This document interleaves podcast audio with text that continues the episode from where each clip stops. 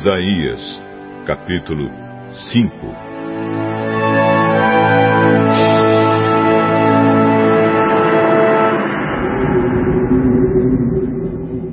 Vou cantar agora para o meu amigo uma canção a respeito da sua plantação de uvas.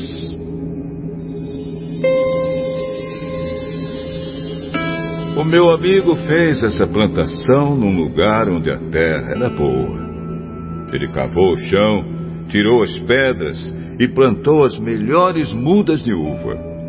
No centro do terreno, ele construiu uma torre para o vigia e fez também um tanque para esmagar as uvas. Esperava que as parreiras dessem uvas boas, mas deram somente uvas azedas. Agora o meu amigo diz: Moradores de Jerusalém e povo de Judá, digam se a culpa é minha ou da minha plantação de uvas. Fiz por ela tudo o que podia. Então, por que produziu uvas azedas em vez das uvas doces que eu esperava? Agora eu lhes digo o que vou fazer com a minha plantação de uvas. Vou tirar a cerca e derrubar os muros que a protegem, e vou deixar que os animais invadam a plantação e acabem com as barreiras. A plantação ficará abandonada. As parreiras não serão podadas e a terra não será cultivada. O mato e os espinheiros tomarão conta dela. Também darei ordem às nuvens para que não deixem cair chuva na minha plantação.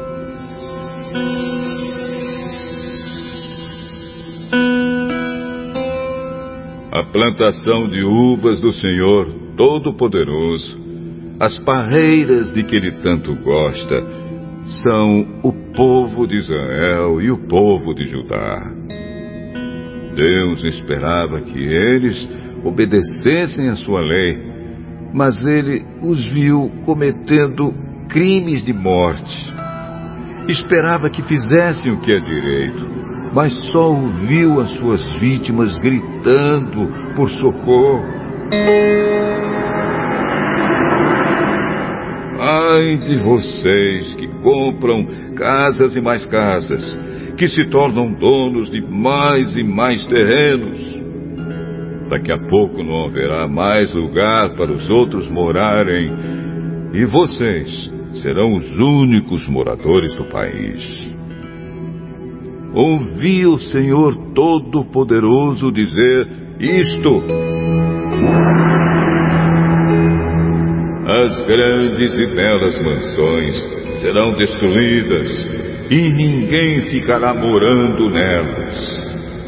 Um alqueire de parreiras dará somente uns 20 litros de vinho. E 100 quilos de sementes produzirão somente 10 quilos de trigo.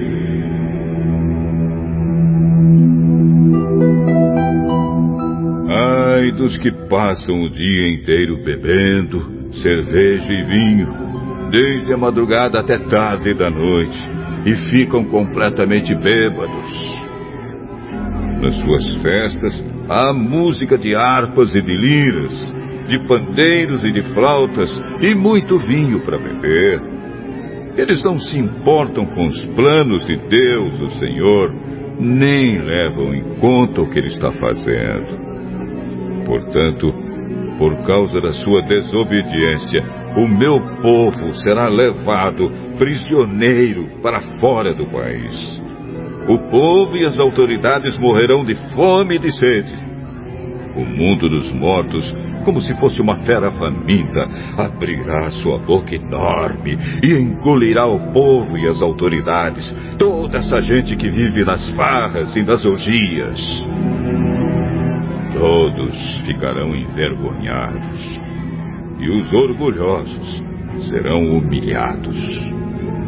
Mas o Senhor Todo-Poderoso fará o que é direito e assim mostrará sua grandeza.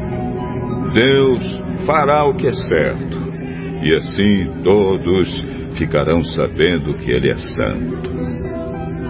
As cidades virarão montões de ruínas, e ali as ovelhas e os cabritinhos encontrarão pasto.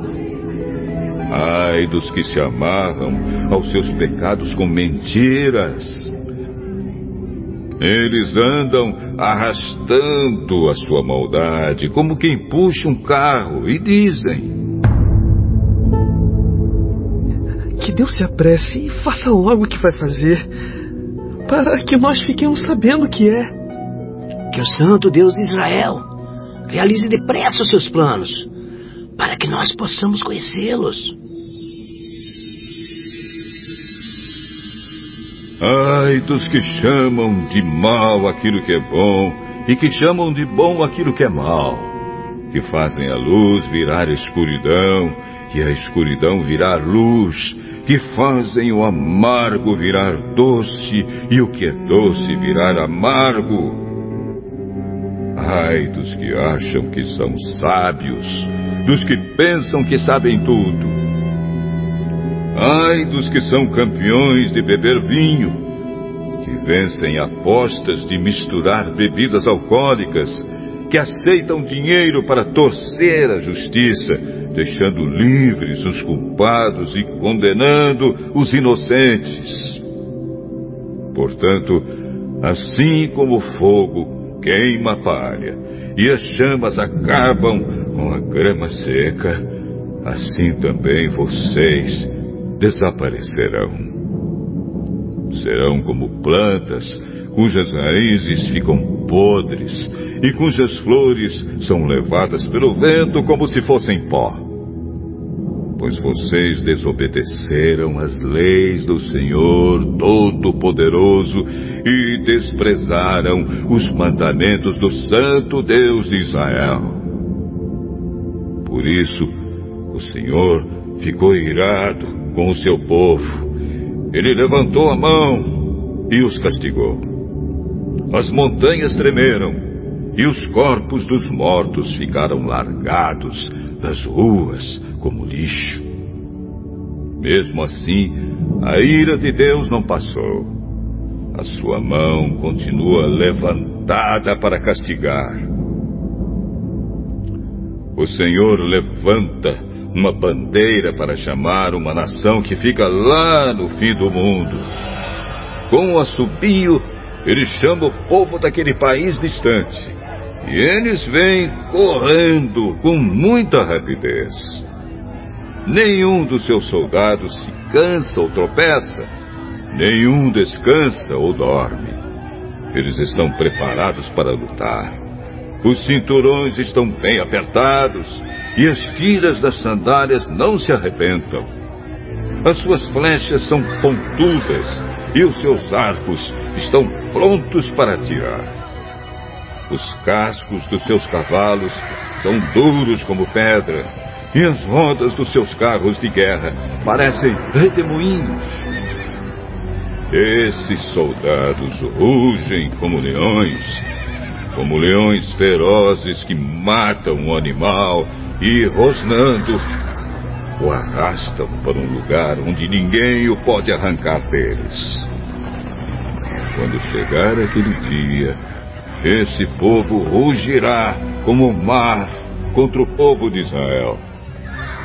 Se alguém olhar para a terra, verá somente escuridão e tristeza e nuvens negras escondendo a luz.